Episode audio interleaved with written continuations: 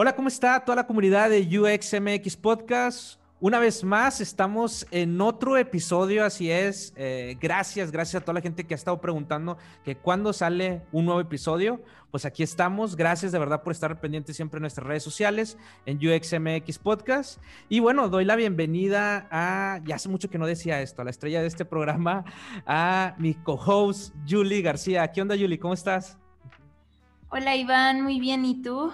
¿Qué Muy onda? Ya, ya habías desaparecido del programa, ¿eh? Ya, discúlpame por no estar en el episodio pasado. Lo escuché, pues estuve editándolo, me encantó. De verdad estuvo muy bueno. Este, pero ya extrañaba aquí aventarme estas charlas y sobre todo también este episodio, este, que ya tenemos una gran invitada, ¿no, Yuli?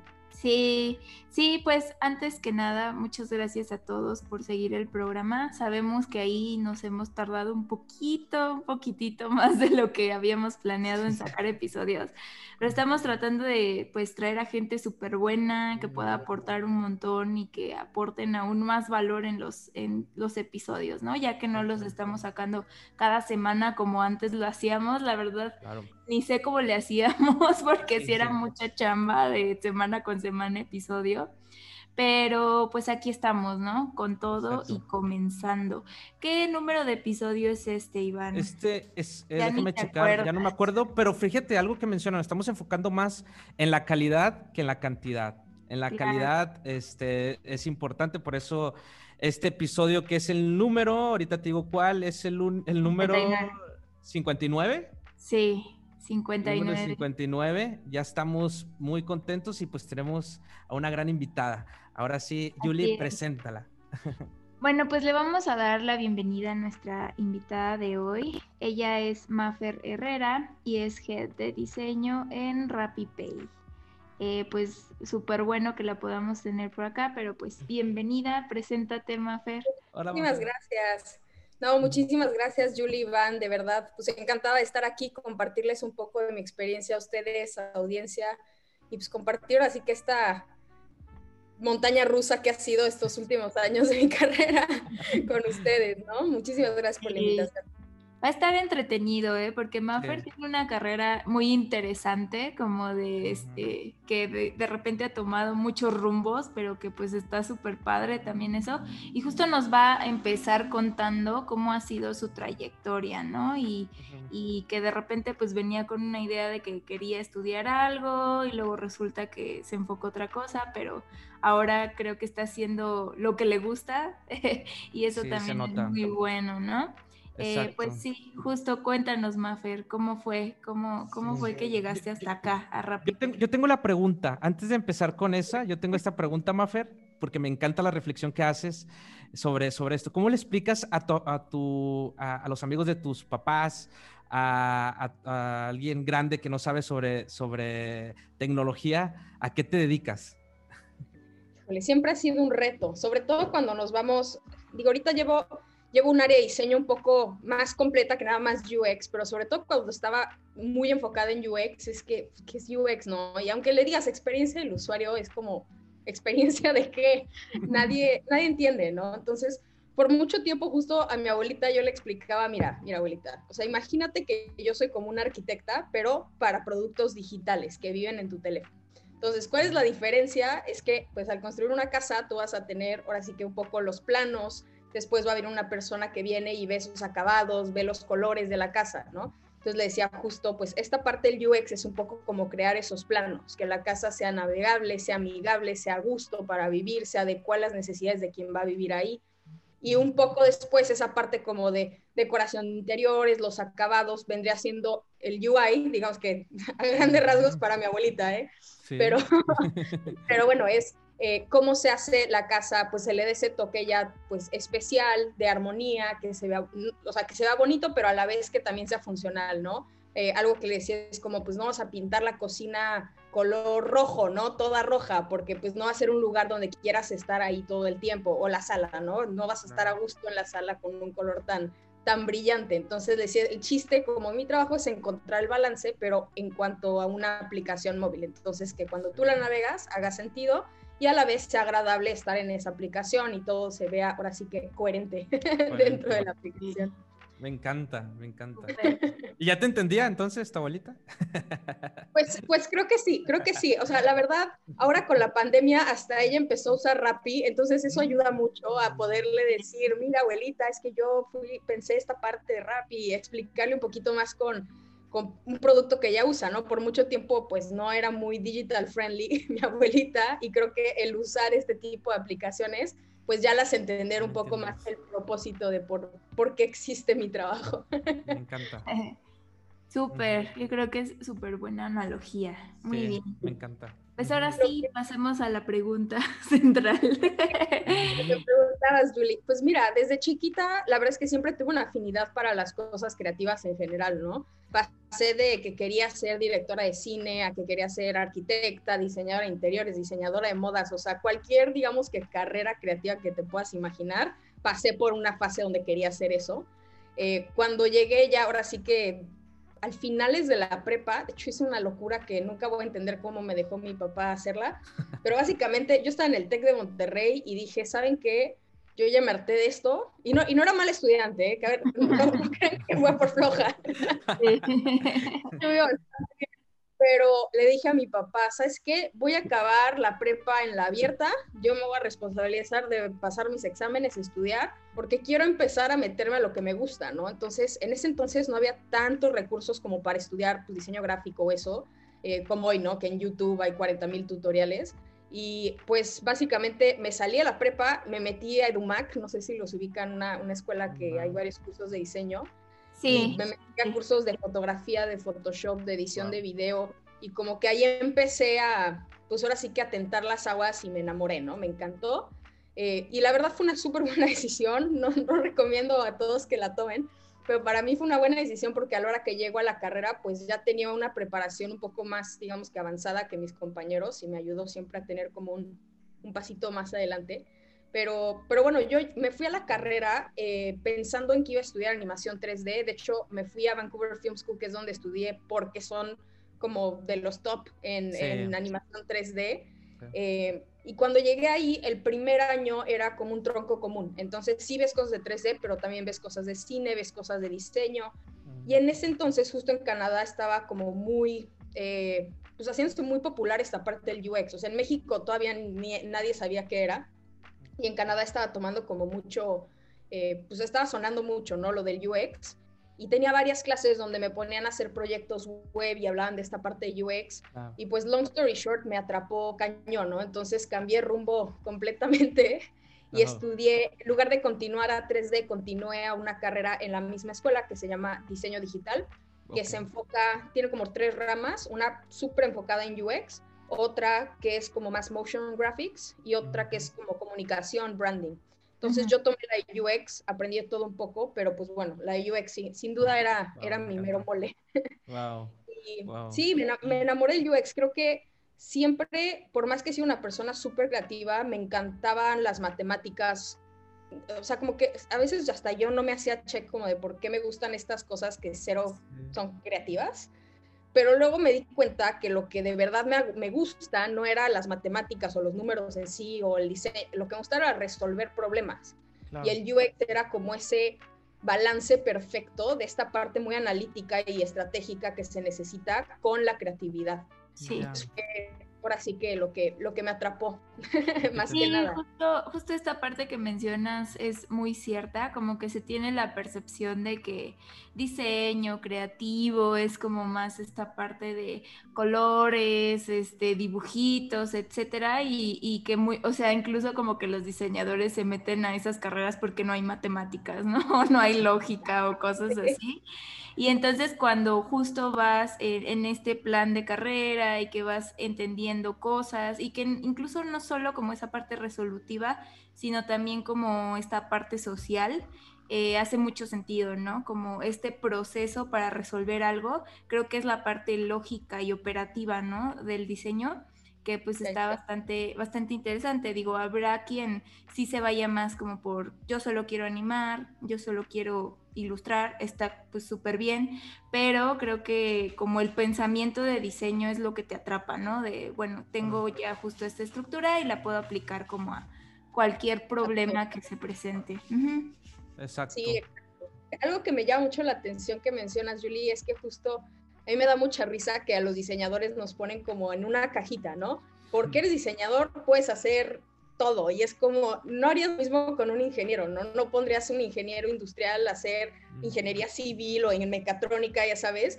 Son como tantas ramas que a, mí me pasa mucho a veces que me dicen como, ah, pues que este, que tú, uno de tus diseñadores haga este video con una animación, es que yo así de, pero mis diseñadores son de producto, hacen UX y UI, no saben usar las herramientas para hacer motion graphics, o sea, es, muy chistoso, ¿no? Cómo el diseño se parte y, cada vez más se parten diferentes ramas que son diferentes especializaciones que tienen diferente, pues ahora sí que software o conocimientos que hay que tener para poder ejecutar, ¿no? Entonces sí, es, chistoso, pero pasa seguido.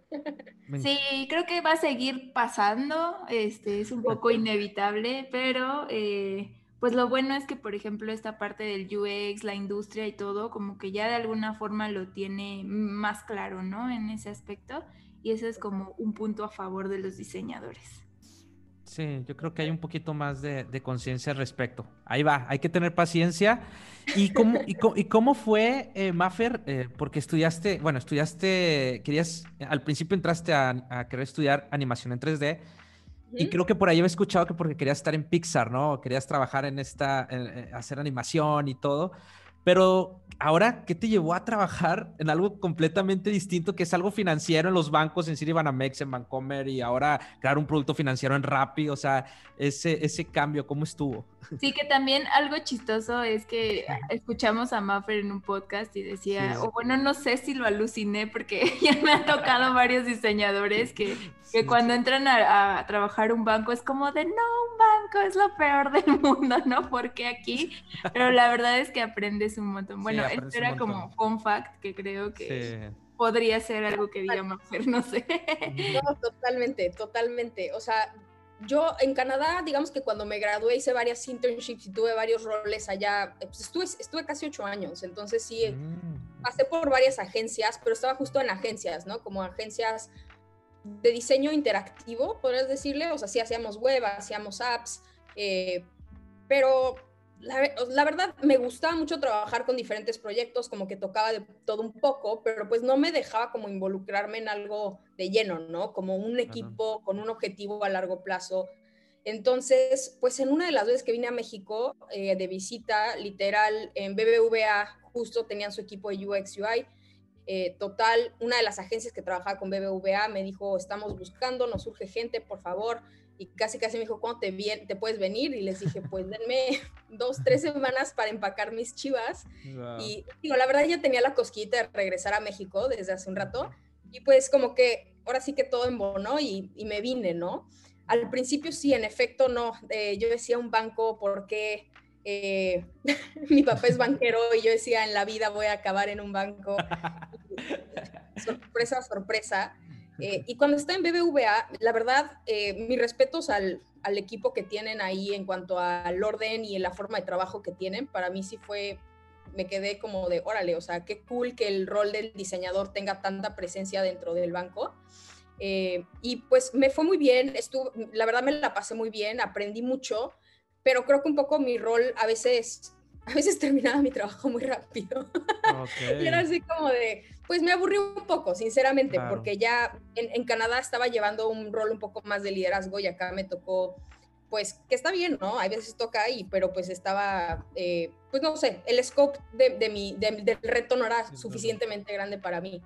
Y entonces empecé a buscar algo con un tema más estratégico, ¿no? Porque me encantó la banca, o sea, me encantó el sistema financiero y creo que lo que me encanta es la variedad y cantidad de usuarios para los cuales diseñas, ¿no? Hay una infinidad de casos de usos en los que tienes que pensar porque estás diseñando para un chavo que acaba de tener su primer trabajo y para una señora mayor o un señor mayor que pues literal no tiene ni cómo ir al banco, ¿no? Entonces, eso, eso me encanta, o sea, creo que es lo que me llama, me atrapó y no me he dejado ir del sistema mm, financiero.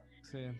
Y cuando entré a Citibanamex, eh, pues entré con un rol bastante diferente, como que ahí dejé un poco la parte de diseño, no completamente a un lado, pero en sí no entré al equipo de UX, mm. entré a un equipo de innovación, que era un equipo de gente súper talentosa, bueno, es un equipo de gente súper talentosa, pero venía de un background muy técnico. Eh, no tanto como con este pensamiento de centrarnos en pensar en el usuario. Entonces yo entré como un rol medio como de product owner, pero a la vez era como, mi rol era como ser ese filtro de las cosas que se diseñaban dentro del equipo para que fueran user friendly, que las testeáramos, que viéramos que, que no se iban a quedar como algo tecnológicamente increíble, pero que luego nadie lo puede usar, ¿no? Eh, aprendí en el banco, de verdad, lo que decía Julie, aprendes a veces a madrazos, pero aprendes.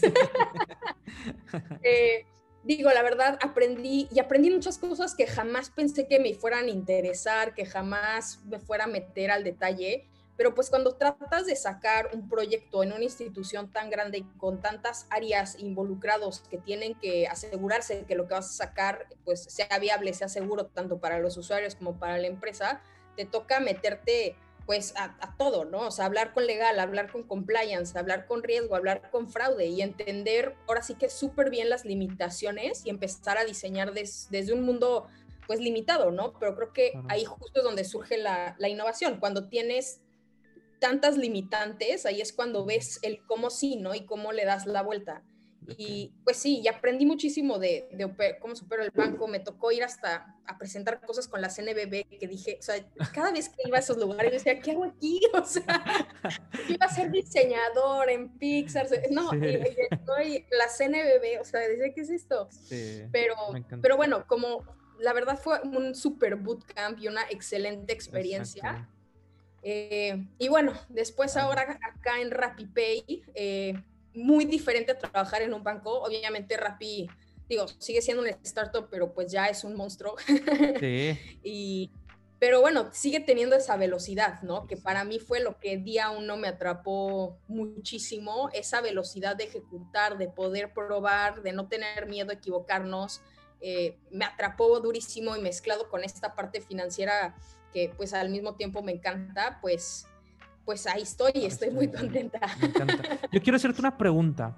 ¿Qué, qué, habilidades eh, eh, que aprendiste? Porque también estuviste en Singular. O sea, estuviste en Vancomer y en Citibanamex. O sea, y bueno, también las agencias que, que trabajaste en, en, Canadá. Pero si puedes nombrar algunas que nos compartas a la comunidad, algunas habilidades tanto técnicas como también de soft skills eh, que aprendiste ahí? Yo sé que son muchísimas, pero compártenos algunas para hacer tu trabajo en Rappi. O sea, ¿cuáles son esas habilidades que, que, Si me quiero llevar algo de, de Vancomer, algo de Citibanamex, algo de Singular, algo de las agencias de allá, estas cosas me ayudaron muchísimo para hacer mi trabajo muy bien en, en Rappi, ¿no? Construir esto en Rappi. ¿Cuáles serían esas habilidades? Mira, para mí, en la parte un poco más técnica, y ahorita me voy más a los soft skills, diría uno, entiende lo que mencionaba hace ratito, como entiende perfectamente tus limitaciones. De nada sirve que hagas el mejor diseño y tu Figma esté precioso si tu diseño no es viable. Entonces, ya sea que estás en una agencia y es las limitaciones sean las del propio cliente o estés en un banco y tengas estas 40 áreas de control que pues van a tener limitaciones o tecnología, ¿no? Que hay cosas que nada más no son viables todavía. Entonces, eh, conoces súper bien tus constraints.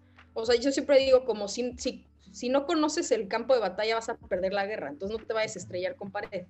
Eh, y un poco en el soft, a mí me costó mucho trabajo, sobre todo ya cuando entré a corporativos, el tema político. O sea, como que al principio estaba yo súper peleada con, que decía, ¿qué es esto? La burocracia, decía, o sea, como que no, no, intenté ni siquiera como navegarlo, nada más estaba yo nefasteadísima con, la, con todo. Y algo que me sirvió muy bien es es chistoso, o sea, como diseñadores estamos muy enfocados en empatizar con el usuario y a veces se nos olvida que la gente interna que trabaja con nosotros debería también de ser nuestro usuario. Entonces, fue cuando me empecé a sentar con legal, por ejemplo, y decirle, a ver, explícame qué te preocupa. O sea, quiero entender la raíz de tu preocupación. No me digas el párrafo 6 de la CUB, de la CNBB, dime qué te preocupa que pase fíjate, es que lo que puede pasar es acá, acá, y hay, y hay veces que tú mismo dices, no manches, tiene toda la razón, o sea, puedo estar poniendo a los usuarios en jeopardy o puedo estar eh, poniéndole presa en riesgo, ¿no? Entonces, ese sentarte, hablar, escuchar a la gente y ponerte en sus zapatos, eh, de verdad me hizo toda la diferencia. Como que no te diría que fue perfecto, porque hay áreas que son muy difíciles en un banco de tantos años, pero de, de, verdad me hizo no solo aprender muchísimo, de verdad entender la lógica de por qué muchas cosas a veces limitan, pues limitan todo lo que quisiéramos hacer, ¿no? Exacto. Eh, y creo que eso me ayudó en Rappi a que por lo menos tomara las precauciones necesarias para crear los productos que estamos haciendo hoy. Entonces, Rappi es un ambiente completamente diferente, ¿no? Donde es ver como sí, ver como sí, ver como sí, y me encanta. Y de verdad eso es lo que, digamos, que me mantiene súper motivada. Pero también hay una parte donde decimos, no estamos hablando de delivery, no estamos hablando de RappiPay. Son productos financieros, es del dinero del cliente, o sea, estás poniendo literal, pues, la vida de una persona o sus ahorros en juego. Entonces, no puedes hacer todo sin tener ese cuidado y tener esos controles detrás gracias a Dios, la verdad en Rappi tenemos un equipazo en cuanto a las áreas de control, eh, con una mentalidad y un chip súper abierto a encontrar soluciones y ha sido mucho más fácil trabajar con estas áreas de control que en el pasado, pero, pero creo que me sirvió muchísimo eso, ¿no? empatizar con la gente con la que trabajas, escucharlos, entender el porqué de las cosas y eso me trajo muchísimo conocimiento que hoy en día sin que tenga que casi casi ir a preguntarle a compliance qué se puede y no se puede, pues aprendí mucho, o sea, me sé, no sé por qué, pero me sé muchas reglas de la Q, me sé muchas reglas de la ley FinTech, ahora que estamos trabajando sobre ella, entonces, pues las trata, o sea, las aplicamos día a día, ¿no? Y ese conocimiento, justo siempre les digo a mis equipos, vayan a buscar ustedes esas áreas, platiquen con ellos, no se esperen a que alguien les baje la información, o sea, tengan esa conversación con esos equipos y entiendan el por qué no se pueden ciertas cosas y otras sí. Me encanta. Claro, sí, creo que es súper importante, lo, o sea, lo que mencionas, esta parte de eh, los diseñadores, estamos como muy, lo que diga el usuario y, y, todo tiene que venir de allá afuera, ¿no? Y a veces no vemos muchas limitaciones que pudiéramos tener eh, en cuanto al aspecto técnico, esta parte de legal que creo que es también súper importante, a veces también ahí interviene marketing y algunas otras áreas, ¿no? Este, y sí, eh, concuerdo mucho contigo en que se desarrollan como muchas habilidades en ese sentido de estar platicando, estar escuchando, ver cómo en equipo podemos resolverlo, o sea, no tanto como yo te voy a resolver lo que tú, lo que te preocupa, sino más bien cómo le hacemos para que entre todos no pase, ¿no? Este, y sí, es súper importante y se me hace como bien valioso y creo que todos los diseñadores deberíamos de ejercitar esta parte, ¿no? desde ya. O sea, no esperarnos justo como dices a, pues hasta que el manager me diga, ¿no? O hasta que el product owner lo diga, si no, pues yo sigo con la idea, ¿no? O sea, no, creo que parte de ser diseñador también es ser negociador, ser, o sea, tener la escucha activa y eh, sí es algo que, bueno, o sea, no hablo en general, pero algunos diseñadores sí como que adolecen de esta parte, ¿no? Pero es cuestión de ejercitar, de abrirte y de atreverte también. Sí, exacto. Ahora sí, en Rappi, Rappi, cuando llegaste a, a, RappiPay, prácticamente eh, creaste este, este, todo lo que es eh, Rapicar, o sea, un producto financiero desde cero. Platícanos esa experiencia o cómo fue, o sea, ¿te contrató Rappi para ayudarles a construir todo esto o ya había algo construido? ¿Cómo fue eso? ¿Cómo, lo abordaste al momento de entrar a Rappi?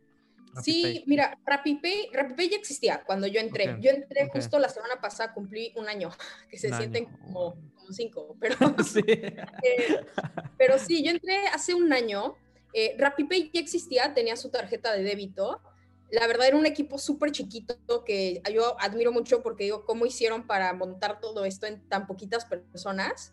Eh, pero bueno, justo eh, cuando surge esta alianza con Banorte, que seguro ya conocerán, donde somos partners en RappiPay, eh, pues se ponen metas muy específicas de qué se tiene que lograr. Y pues básicamente nuestra meta en general como RappiPay es de verdad ser una solución financiera, ¿no? O sea, crecer competir con un banco en cuanto a todos los productos y la gama de productos que ofrecemos. Entonces, la idea fue, pues creemos, o sea, empecemos con lo primero, ¿no? Ya tenemos una tarjeta de débito, hagamos una tarjeta de crédito. Eh, y mucho era como, ¿cómo le hacemos para poderle dar acceso a esta tarjeta de crédito a gente que normalmente no tendría acceso a una tarjeta de crédito, ¿no? Creo que el crédito a veces es percibido como malo por mucha gente, o sea, como falta educación financiera que la gente ve el crédito como el diablo, así como me voy a endeudar y van a venir por mí.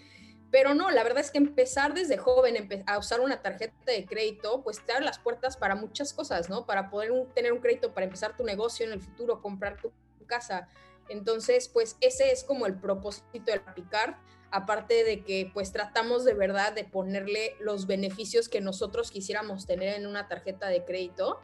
Eh, y pues dar mucha accesibilidad en general a la tarjeta, ¿no?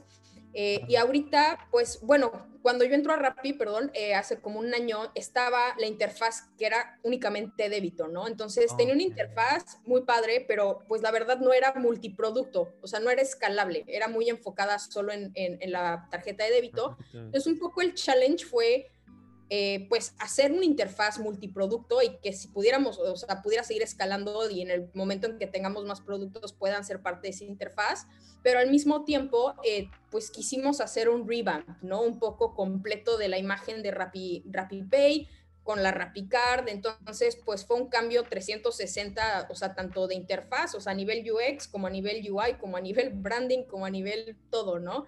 Entonces ha sido un reto de verdad yo todavía no me la creo que lo hayamos logrado en tan poco tiempo. Creo que es por venir de los bancos que digo, como, ¿cómo pasó esto tan rápido? pero, pero sí, fue, fue crear una interfaz. Te diría que ahorita estoy bastante contenta en el punto donde está el producto. Creo que tenemos una base bastante sólida y ahorita sigue lo bueno, ¿no? Empezar a innovar, traer nuevas funcionalidades que, que pues nadie ha visto en México y es como nuestra meta ahorita, ¿no? Como empezar a innovar. Ok, ¿Cuántas personas habían, perdón, o sea, cuando entraste y cuántos son más o menos ahorita? ¿Cómo ha crecido el equipo? Mira, del equipo, es que antes había como un equipo global cuando yo entré. Sinceramente no recuerdo cuántos son porque también veía, era el equipo de RappiPay Colombia y era ah, todo como, estaba medio mezclado todo. Ahorita el equipo de México pasó, híjole, yo creo que hemos de ser como ciento y pico, oh. de ser, incluyendo developers, pero pero al principio, o sea, cuando yo entré del equipo core de México éramos cinco. Mm, Había unas personas de este equipo global que se empezaron a incorporar. Eh, sí, está raro porque te digo que está como muy mezclado, pero por ejemplo, en el equipo de diseño justo había solo tres diseñadores y ahorita ya somos ocho diseñadores, más aparte un pequeño equipo de research, un equipo de UX eh, writing eh, y bueno, también trabajamos súper de la mano con el equipo de Growth que tiene otros diseñadores. Wow. Ha crecido muchísimo en tan poco tiempo. Justo quería como, bueno, te quería preguntar esta parte que mencionabas del rebranding, eh, porque, o sea, como que Rappi en el imaginario colectivo siempre está muy asociado a comida, ¿no? Y o al delivery. Entonces, justo ahora que abren esta nueva posibilidad financiera, este, bueno, no sé si también haya sido como un reto ese aspecto de, bueno, ya Rappi ahora no solo es el delivery, ¿no? Sino que también tenemos oportunidades financieras y cómo, cómo fue como ese proceso, ¿no? De, pues la gente está acostumbrada a pedir comida, pero ahora no solo vas a poder hacer esto, sino que te, te ponemos ahí este otro beneficio, que es que tengas una cuenta con nosotros e incluso un crédito. Totalmente. Y creo que es algo que de hecho seguimos en ese, en ese reto. Eh, te diría que, digamos que al principio nuestro primer objetivo fue cómo, o sea, Rappi es un app, digamos que hasta en estilo juvenil, eh, un poco juguetón, eh, y RappiPay, pues queríamos que tuviera ese mismo espíritu, pero también que diera, o sea, teniendo la formalidad que representa, pues, dar productos financieros, ¿no? O sea, transmitir esa formalidad y responsabilidad que tenemos. Entonces, desde ahí creo que el primer reto fue cómo diseñamos una línea gráfica que tenga un poco de las dos, ¿no? Que no se convierta en un banco súper aburrido, pero que a la vez tenga esa simplicidad. Y creo que pues mucho fue eso, ¿no? O sea, llevar la interfaz a tratar de ser lo más simple posible. Tenemos una línea gráfica de la cual no intentamos no salir, eh, bueno, estar dentro de ella lo más posible para que pues todo se vea bastante eh, armónico, digámoslo así. Eh, y mantenemos una paleta de colores similar a la de Rappi, pero un poquito más, tenemos un color por ahí que no está en Rappi y sí está en RappiPay. Entonces, ese, ese balance y llegar a, llegar a ese diseño nos tomó muchas juntas, muchas discusiones, eh, pero bueno, justo es, er, esa era la intención, ¿no? Encontrar como ese punto medio. Eh, pero te diría que el reto de que la gente entienda por qué Rappi está dando productos financieros es todavía mucho más grande, ¿no? eh, la gente literal había dicho, pero, o sea, ¿por qué el que me trae mi hamburguesa me va a dar un crédito? O sea, no, no conecta como las dos cosas, ¿no? Y, y, bueno, la misión de Rappi es convertirnos en un super app y un super app se vuelve esta aplicación que es más un estilo de vida, ¿no? Que si, si te fijas también está, bueno, ahorita eh, entró el año pasado Rappi Travel también, donde puedes comprar boletos de avión y hoteles. El chiste es que todas estas nuevas verticales sean pues lo que usas del día a día. Ya no entras a tu teléfono, entras a Rappi y ahí tienes todo lo que necesitas para ejecutar tu día de la manera más eficiente. Y creo que esa conexión o ese que la gente nos vea como ese super app es algo que pues seguimos trabajando y que va a ser un reto. Eh, a mí justo una, una amiga me, me, decía que no entendía esto y le enseñé un video que se lo recomiendo mucho, que es eh, de WeChat, de New York Times, ahí lo encuentran en, en YouTube, donde explica cómo en China WeChat se vuelve literal Justamente pues, estaba pensando. Cuando sí, justo como estas apps de Ali, AliExpress y todo esto, ¿no? O sea, siento que también, bueno, siempre ha sido como un referente China en ese aspecto de los ecosistemas digitales. Eh, bueno, igual no estoy tan familiarizada con el tema de por qué se manejan de esa forma en China. Puede ser un aspecto también cultural de cómo pues la población siempre ha vivido y maneja sus finanzas y, todo, ¿no? Incluso que ya por ahí está desapareciendo el, el, este, el cash, el efectivo, y ya todo es como 100% digital, ¿no? Entonces, sí es como un fenómeno bien interesante y también se me hace muy interesante cómo se intentan replicar de alguna forma esas cosas en Latinoamérica, ¿no? Y, y, o sea, sí creo que es un reto súper enorme, pero también se me hace algo súper súper chido, ¿no? Y que estaría muy cabrón que incluso pudiera llegar a permear y, que en un futuro ya estemos haciendo las cosas así. sí, y la verdad es que tiene muchas ventajas cuando tienes todo en un mismo lugar y puedes, pues ahora sí que organizar tu día a día con una aplicación. Pero bueno, que la gente tenga ese entendimiento todavía no es algo que, que pues, la, o sea, la gente no sabe qué es WeChat, ¿no? Igual los diseñadores, la gente en finanzas lo conocemos por lo, porque es un benchmark para nosotros, pero no todos saben qué es. Entonces, justo pues romper ese estigma de por qué el que me trae la hamburguesa me está dando una tarjeta de crédito es un challenge que digo, en México no es como que no haya existido algo similar, ¿no? O sea, teníamos las tarjetas luego de los supermercados, creo que eh, Soriana, ¿no? Tenía su tarjeta de crédito, es como, pues lo mismo, ¿no? Pues, ¿por qué un super me está dando crédito para comprar el super? Está, está raro. Pero, pero bueno, esa es la idea de, de lo que queremos, pues, crear dentro de Rappi, crear ese ecosistema eh, creo que todavía falta esa parte como de educación hacia por qué, eh, por qué vale la pena tener esta evolución. Eh, pero bueno, poquito a poquito, creo que la forma de, de lograrlo es también probándonos, ¿no? Probando que podemos sacar una vertical financiera y ser exitosos con esa vertical y poder poner un producto de valor en las manos del usuario, ¿no? Y creo que es como así la gente se va abriendo a probar estas nuevas verticales y hay un día que no se dio cuenta cómo, pero ya compra sus boletos en Rappi y tiene su Rappi Card y compra el súper y pide el restaurante. Entonces, creo que es, es, un, es un trabajo como compañía de todos que se hace, que se logra con, con, buenos resultados y poniendo valor en la mano del usuario. Claro, que de alguna forma Rappi lo hace, ¿no? O sea, como no solo es un delivery, sino también te puedo llevar el súper o la farmacia, etcétera. Y siento que ahora es solo como esa expansión, pero en el lado financiero, ¿no? Y de otorgar estos servicios a las personas. Me encanta. Ahorita hablaste sobre, eh, fíjate, mencionaste la palabra objetivos, misión. Eh, ¿Cómo se plantean los objetivos ahí en, en Rappi? ¿Utilizan ya en cuestiones técnicas? O sea, ¿utilizan OKRs? No, no, o sea, a lo, mejor, a lo mejor un método, o sea, porque está en diferentes países, como mencionabas, equipos que, que, están en Colombia, México, en otros países, pero para trabajar todos hacia un mismo objetivo, creo que debe de haber una manera en cómo planteártelos. O sea, ¿cómo se los plantean internamente? ¿Utilizan OKRs o algo por el estilo? Sí, nosotros utilizamos internamente en el equipo Mira, no, no, no, puedo hablar mucho en general, pero tengo muy particular de mi equipo. Eh, los, o sea, yo, nosotros tenemos OKRs tanto OKRs y KPIs tanto de soft skills como de hard skills. Entonces tenemos algunas metas como súper súper claras, ¿no? Hacemos, hacemos test de usabilidad y medimos muy puntualmente, o sea, qué, cuál es el rating de usabilidad de los flujos que se están produciendo Otra métrica, por ejemplo, es eh, que lo que se lleva a ejecución quede implementado al 100%, es decir, que al developer se le haya entregado todo pues con la calidad pixel perfect y eh, su Zeppelin literal como un, un blueprint de cómo se tiene que construir las pantallas. Hay otras que son el mantener el orden, por ejemplo, Figma es una herramienta súper poderosa, pero también se puede volver un caos.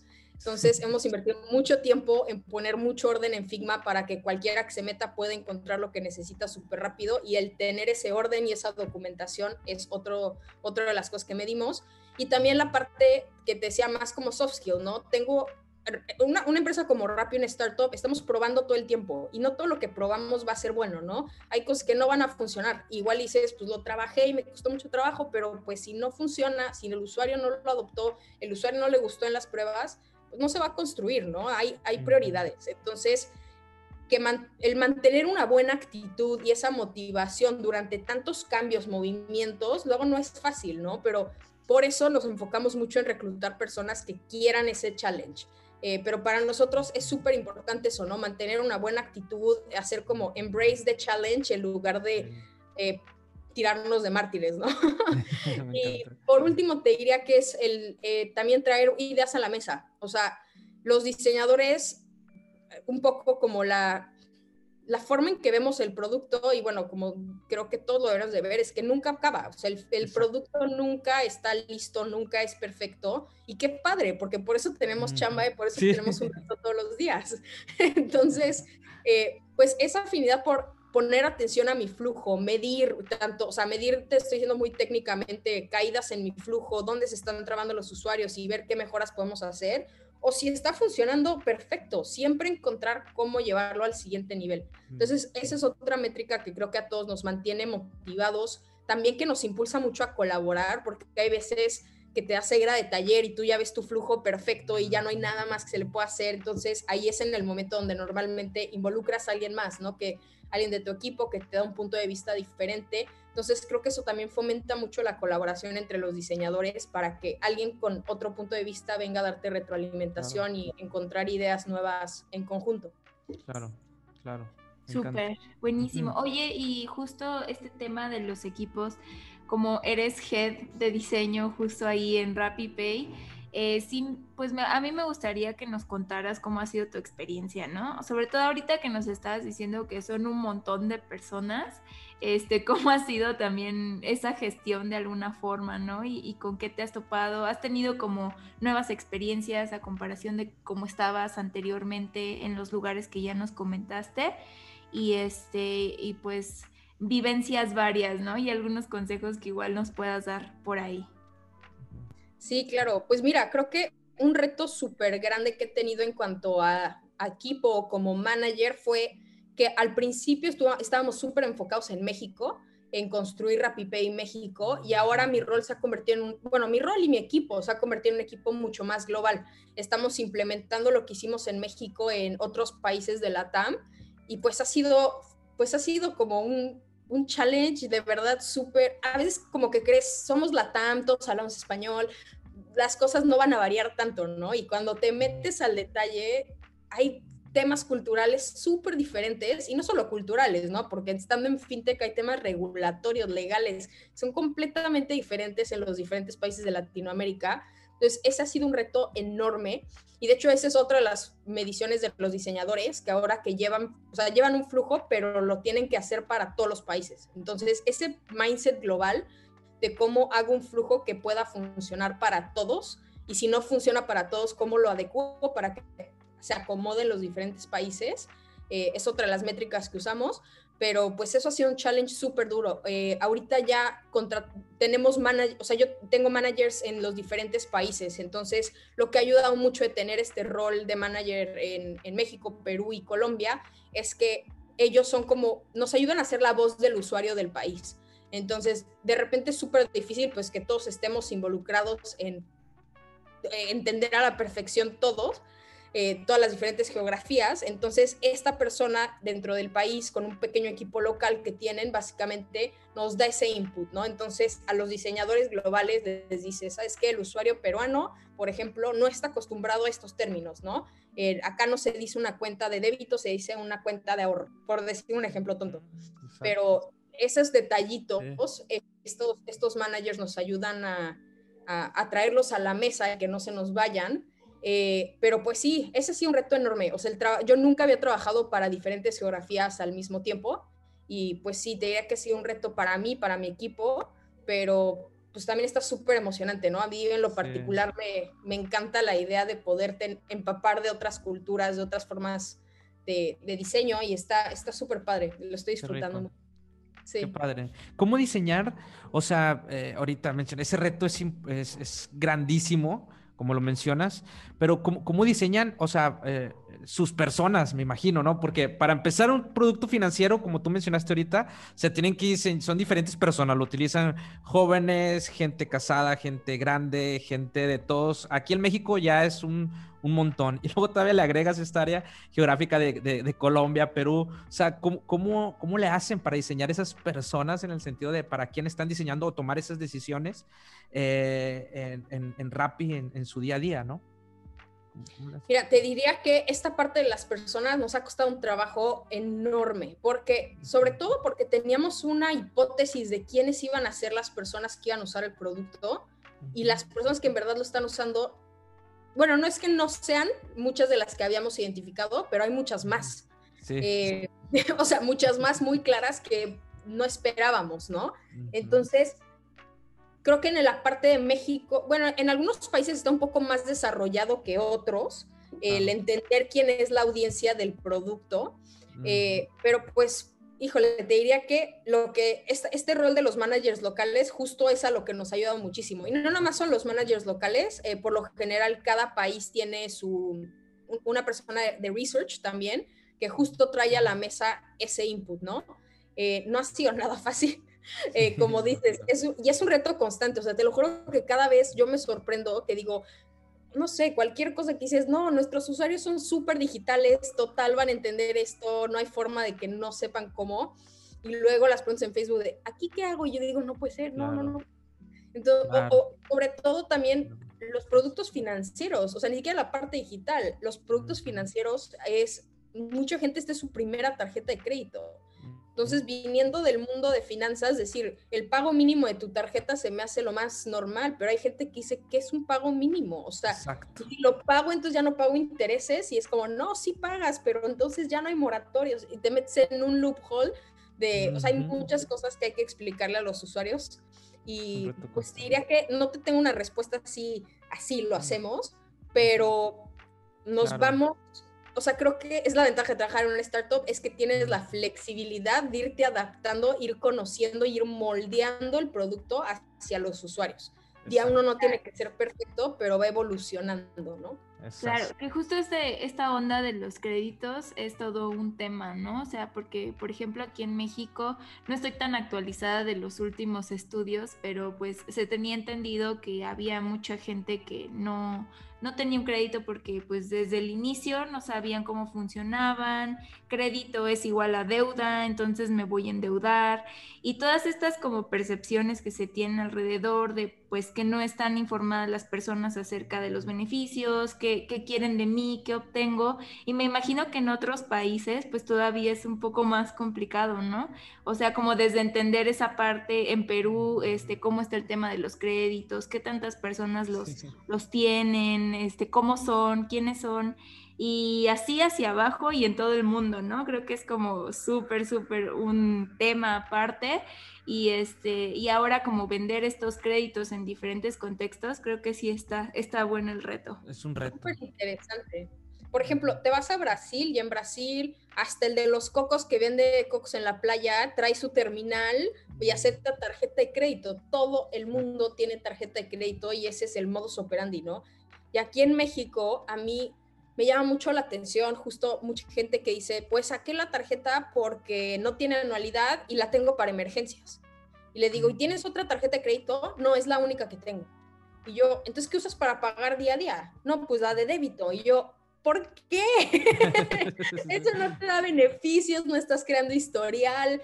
O sea, esta, este mindset de cómo hacer tu tarjeta de crédito, tu tarjeta del día a día, la cual con mucha responsabilidad usas para que también no se te vaya, o sea, la puedas pagar al final del mes, pero empieces a recibir de verdad los beneficios de una tarjeta de crédito, ¿no? No es nada más si me enfermo, si, si pasa algún accidente. Entonces creo que sí, y, así es como mencionabas, ¿no? En todos los países hay esos tabús o esas diferentes cosas que te tienes que adaptar, tienes que ser muy claro. Aquí la parte del UX Writing, de verdad, en este trabajo como que he sentido el impacto del UX Writing mucho más que en otros. Eh, nosotros tenemos un equipazo de UX Writing que está involucrado en los flujos día uno, entendiendo perfectamente el problema y creo que en el tema financiero es súper prioritario todos los que trabajen en fintech y sus jefes no tengan una persona de UX Writing, pídanlo, porque te ahorras una cantidad de retrabajo, porque hay veces que dices, es que esto no está funcionando, no está funcionando, cambias dos palabras y mágicamente se arregla el problema, ¿no? No era la interfaz, no era el color, no era, era literal pura comunicación. Entonces, eso ha sido súper divertido de este lado también. No, me, encanta. Es un gran consejo que mencionas. Por eso está tomando mucha fuerza también el UX Writing. O sea, creo que me encanta cómo está creciendo en América Latina, como que estos puestos muy especializados, donde eh, realmente aportan mucho valor al momento de construir o diseñar un producto, ¿no? Y que, y que sea fácil eh, para entender para las personas. aquí me surge una pregunta, ahorita que estás hablando de UX Writing, estás hablando de Research, estás hablando de diseño, hablaste ahorita del equipo de Growth, o sea, algunos consejos eh, que, podrías dar así, yo sé que son muchos y la verdad es que... Eh, nos queda muy poco tiempo para por la plática. Yo tengo un montón de preguntas que se me están quedando, este, pero lamentablemente pues tenemos que, que ir cerrando pero algunos consejos que pudieras dar eh, para las personas de cómo trabajar eficientemente con todos estos equipos, ¿no?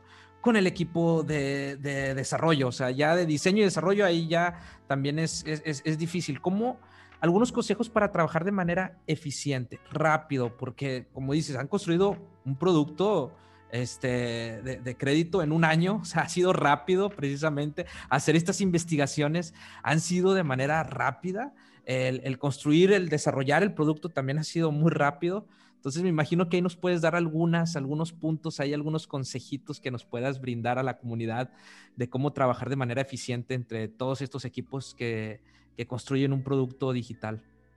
Sí, mira, creo que hay una parte que sí es súper importante, que hay mucha responsabilidad del lado de los heads, de poner un, o sea, establecer un way of work que nos funcione a todos, ¿no?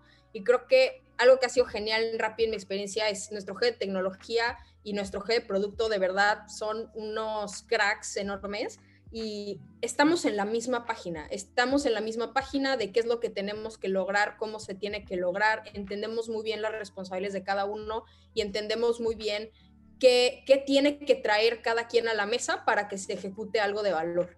Entonces, mucha parte empieza por ahí, en cómo estructuras pues tu día a día y el día a día del equipo para que esto funcione. Yo, por ejemplo, desde el lado de diseño, hago que, o sea, trabajo, trabajamos en squads, entonces siempre hay un diseñador por squad, donde hay un tech lead y hay un product owner, y esos tres amigos, bueno, hay más personas dentro del squad, pero digamos que esos tres personajes están involucrados día uno, entendiendo pues ahora sí que todas las necesidades de, lo que se tiene que ejecutar, participando, dando ideas, y esas tres personas tienen muy claros cuáles son las responsabilidades de cada uno y lo que trae cada uno a la mesa. Entonces te diría que, por un lado, eh, esa parte sí es como más de, pues, de los managers, ¿no? Que pongamos una organización. A nivel diseñador, hay dos cosas que yo considero súper importantes. Yo trato con mi equipo eh, y espero que lo sea, eh, de ser lo menos micromanagement posible, ¿no? O sea, yo contrato gente que traiga experiencia y los contrato porque sé que son buenos en lo que hacen. Entonces, yo siempre voy a hacer un apoyo para ellos, siempre voy a estar ahí para rebotar ideas, para enseñarles si algo no saben, si tienen dudas, si quieren feedback, pero sí me gusta que mis equipos eh, o las personas de mi equipo sean súper autosuficientes. En ese sentido de que tú vas a trabajar con tu squad, tú tienes esta misión, este objetivo, y tú eres responsable de ejecutarlo como tu diseñador creas que es lo correcto. Haz tu research, habla con quien tengas que hablar y tú, tú tomas las decisiones, ¿no? Yo trato de verdad de dejar las decisiones en sus manos y que ellos saquen las propuestas de, lo que creen que es correcto.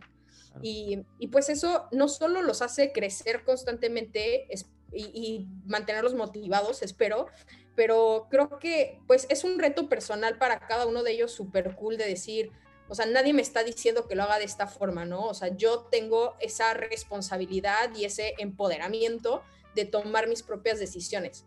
Eh, entonces, eso es algo que pues creo que también para los managers, dejen que su equipo haga lo que saben hacer, por eso los contrataron. Y para mis diseñadores, pues dos cosas. Una que ya te había dicho es involúcrense en todas esas otras cosas de compliance ilegal que crees que no te tocan a ti, sí te tocan. Entonces, involúcrate mucho ahí y nunca salgan con una duda de una junta. O sea, si estuvieran en una junta donde el product owner estaba haciendo unas preguntas a los stakeholders del negocio y algo no entendiste, no tiene que ser ahí, pero después habla con el product owner, habla con, no sé, con el abogado, con data science, con quien sea que estuviera en la junta que no entendiste y no te quedes con la duda, porque siempre ese pequeño gap de entendimiento puede ser la diferencia de que crees algo eh, de valor o no. Entonces, eh, pues sean curiosos y siempre traten de, no hay preguntas tontas. Me encanta. Encuentren respuestas.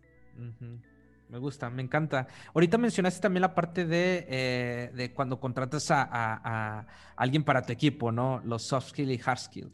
¿Cuáles son esas habilidades que tú crees fundamental para, para alguien que quiera aplicar para, para el equipo digamos, de UX, ¿no? Alguien que quiera aplicar. ¿Por qué? Porque mucha gente nos escucha, les da miedo aplicar, porque prácticamente, vamos a ser sinceros, acá en la TAM es, es algo nuevo todavía, no hay mucha gente con experiencia, pero hay mucha gente con muchas ganas, o sea, con muchas ganas de, de trabajar, de aprender, que le den esa oportunidad de, de trabajar hay mucha gente que está metiendo a cursos, hacen sus proyectos individuales para ganar esa experiencia y que después le den la oportunidad para trabajar como UX, UX Writing, UI, o sea, ¿qué, consejo les darías a esas personas que nos están escuchando? Este, y qué habilidades más bien también utilicen en este caso Rappi o, tú como siendo head de, UX para eh, tomarlos en cuenta para ser parte del equipo? Para mí son dos que son las most, o sea, si no tienes estas dos no vas a trabajar nunca en mi equipo. Eh, una es un drive de, de aprendizaje, o sea, me vale más dónde estudiaste, si te graduaste con PhD de diseño, si me pruebas a mí de una forma u otra que todo el tiempo has buscado el conocimiento, mejorar, aprender con los resources que tengas, para mí eso vale todo. Entonces, no me importa si no traes el mejor portafolio, la experiencia de la vida, si me pruebas que aprendes, puedes aprender y hace, veo esa evolución, para mí eso es todo. O sea, he contratado gente que ni siquiera tiene eh, educación después de preparatoria, o sea, pero que me han dicho, he aprendido en YouTube, literal, o sea, haciendo cursos gratis en YouTube, viendo diseñadores y veo sus portafolios y están mejor de cualquier persona que salió de la universidad y hizo su página, o sea, para mí ese drive es todo, o sea, porque esas personas nunca van a dejar de, poner cosas nuevas en la mesa y siempre van a, siempre, van a estar luchando por, por mejorarse a ellos y al equipo, porque eso se contagia mucho. Eh, y la otra es, eh, en cuanto a fit cultural, híjole, yo hago algo o trato de hacer algo por lo menos en mi equipo que le digo contratar responsablemente. ¿Y a qué me refiero? A que contratamos de verdad como a gente que se va a unir a nuestra familia. O sea, así lo vemos nosotros. Creo que hay veces que literal con nuestros equipos de trabajo estamos más tiempo que con nuestra propia familia. Entonces, gente gente con ego, gente que venga a ser super diva, gracias por participar, ahí está la puerta. Eh, buscamos gente humilde, con ganas de aprender, con ganas de colaborar, de enseñar. Eh, y pues es, es, mucho actitud, ¿no? O sea, con qué actitud te presentas, eh, cuáles son tus objetivos. Pero sí, o sea, y de hecho por lo mismo siempre trato de involucrar a gente de mi equipo en el proceso de entrevista, porque no nada más es que me caiga bien a mí, ¿no? No, o sea, que la gente con la que va a trabajar día a día se sienta cómoda, que tengan pues interés en común, o sea, ese tipo de cosas ayuda mucho a que la comunicación fluya dentro del equipo y pues somos muy cuidadosos en quién, en qué, qué tipo de personalidades entran o no al equipo, porque porque eso puede, puede hacerte la vida laboral un pain in the ass, esa es la neta. Entonces... Se eh, refleja en el producto también, ¿no? Se refleja. Todo, sí, sí, sí. Si los empleados no están contentos, el cliente tampoco, te lo aseguro. Entonces, sí, o sea, nosotros valoramos mucho la cultura del equipo de diseño que hemos creado y la cuidamos mucho también. Qué, cool, se nota. Súper cool. Oye, Mafer, ya para ir cerrando, esta pregunta va para Mafer del pasado. Eh, consejo que te darías a ti misma, pero a ti misma del pasado que va entrando a Rappi para tu crecimiento profesional. Para mi crecimiento profesional, creo que la número uno sea, o sea, creo que me daría dos apes y me diría como, no tengas miedo de nada, o sea, aviéntate. Eh, creo que un poco la experiencia que tuve en el pasado de venir de lugares tan cuadrados, sí me llegó a ser muy paranoica de todo lo que puede salir mal a un nivel que, porque equivocarse en un banco no es opción, o sea, equivocarte en un banco representa meses hasta años de retrasos en algo, ¿no? Entonces, sí llegué a Rappi con un miedo enorme de, pues, de cagarla, de hacer algo mal, de decir algo, o sea, también esta parte política de los bancos, o sea, cuando entré aquí, o sea, te juro, perdía demasiado tiempo pensando, ay, es que si dije esto y qué tal si piensan que, que decía, güey, ¿qué teta eres? O sea, a nadie le importa, güey. Y, y, poco a poco me di cuenta que en Rappi lo que habla es tu trabajo, es tu ejecución, es lo que pones en la mesa, ¿no? Entonces, creo que cuando me empecé a sentir segura pues, de mí misma como diseñadora, o sea, como que a veces te pasa que hagas un trabajo y te sientes como el síndrome de impostor, de, ay, no, yo no debería estar aquí, yo no me merezco esto. Eh, y cuando te la crees y te quitas ese miedo y empiezas a ejecutar con todo de ti, ahí es cuando, no, no digo que pierdas por completo ese miedo, pero definitivamente, eh, pues empiezas a, solita empiezas a desenvolverte como más tú en el trabajo, empiezas a poner ideas más frescas. Eh, pues eso, ¿no? Yo, yo sí le diría a Fer, como no tengas miedo de equivocarte, no tengas miedo de lo que piensan los demás, que te valga madres, tú da todo lo que sabes, trae ese talento que tienes y, y déjalo todo en la, en la cancha, ¿no? Y es, es lo que trato de hacer todo el tiempo. Qué chido, wow. Justo esto creo que es bien, o sea, es muy real, como que cuando estás en un corporativo enorme, como hay más gente y es como aprobación de tal, tal y tal y tal en la jerarquía enorme hacia arriba, este sí tiendes a ser más cuidadoso en ese aspecto, ¿no? Como de planificar súper todo bien para que mitigar la mayoría de las fallas, pero siento que eso es como la magia en cierta forma de las startups o equipos que de repente podrían ser un poco más pequeños, lights, que pues no hay tanto pex si te equivocas, ¿no? Es como de pues, o sea, tampoco una equivocación así garrafal, pero este, pues sí, o sea, hay más como flexibilidad en ese aspecto y es como lo, bonito de, las startups. Eh, a, mí me encantó, a mí me encantó que, que mencionó, mencionaste, Maffer, sobre en, durante esta charla eh, y ahorita, sobre todo al final, el síndrome del impostor. ¿Ven, ven, raza? O sea, alguien, head de diseño, también habla sobre el síndrome del impostor, que lo traemos, ¿no? Muchas veces. Este, y no cualquier head de diseño, eres de RappiPay, o sea, es una empresa eh, global, ¿no? Y, y, pero lo pasamos, lo pasamos siempre cuando es algo nuevo, ¿no? Cuando es un reto nuevo, siempre va a estar ahí. Eh, ese, ese, síndrome del impostor. Y también me, me, gustó mucho que durante la charla hablaste sobre el ego. O sea, creo que, que son, eh, sin duda, eh, creo que eres una, una, gran líder. Yo, yo pocas, pocas veces que hablo con, con, líderes tocan estas, estas, estas palabras, ¿no? De hablar del ego, hablar de un buen equipo, de cultura, de, del síndrome del impostor. O sea, creo que entiendes y empatizas muy bien con tu equipo. Sin duda, creo que eres una excelente líder. Y ya para terminar, este, ¿dónde algunos, algunos recursos que puedas recomendar, libros, este, donde se puede educar la gente, que puedas compartir a la comunidad, este, donde tú aprendes también, sigues algún canal de YouTube, sigues este, algún libro que, que te cambió también este, mucho la vida en cuanto a tu carrera profesional, que lo puedas compartir para toda la comunidad. Mira, la verdad, eh, te diría que para mí lo que ha funcionado súper bien son los podcasts, de hecho. Eh, lo recomiendo muchísimo, literal. Te estás bañando, te está, o sea, haciendo lo que estés haciendo. El otro día estaba lavando los trastes y lo puse en el background y estás escuchando. O sea, a mí me ha ayudado mucho. Yo tengo una dislexia terrible y leer, de verdad, me cuesta mucho trabajo eh, y los podcasts y los audiolibros de verdad han sido como mi, mi máximo en el cuestión de que pues puedo empaparme todo esto. Eh, pero también otra recomendación que igual y no es tan straightforward de, de un libro o lo que quieras es busquen hobbies que aunque tengan que ver con diseño, pero que se salgan de su día a día. A mí, por ejemplo, yo empecé a hacer cursos en línea y me encanta el diseño de interiores, ¿no? Y eso es algo que pues no tiene nada que ver con diseño, pero al, el aprender ya teoría de diseño interiores, he encontrado un buen de cosas como pues de la relación del diseño, de los colores, que como ahora sí estoy aprendiendo a hacer la casa, de verdad.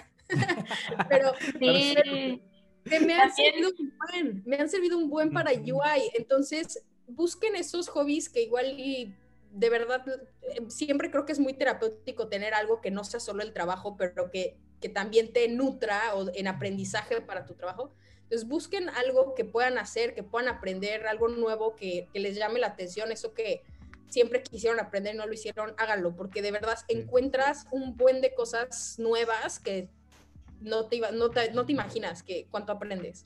Justo esto que mencionas del diseño de interiores y lo que platicabas al principio de la arquitectura y todo eso, o sea, creo que incluso en la construcción de interfaces hay, hay una, una regla o algo así que proviene del diseño de interiores que es como de los acentos, los colores neutros y todo esto, ¿no? Que se aplican día a día en todo, ¿no? Entonces eso está súper padre. Y fíjense, yo también, este, cuando recién me mudé a, mi nuevo departamento, empecé a buscar así un buen de diseño de interiores, ¿no? Y yo me preguntaba, ¿por qué tengo una casa que no está en armonía, ¿no? ¿Qué está fallando? Si, si trato como de que esté bien, pero, o sea, es desde agarrar una paleta de color, tener tus este, colores neutros, los acentos, comprar tus cosas con eso, o sea, es como todo así.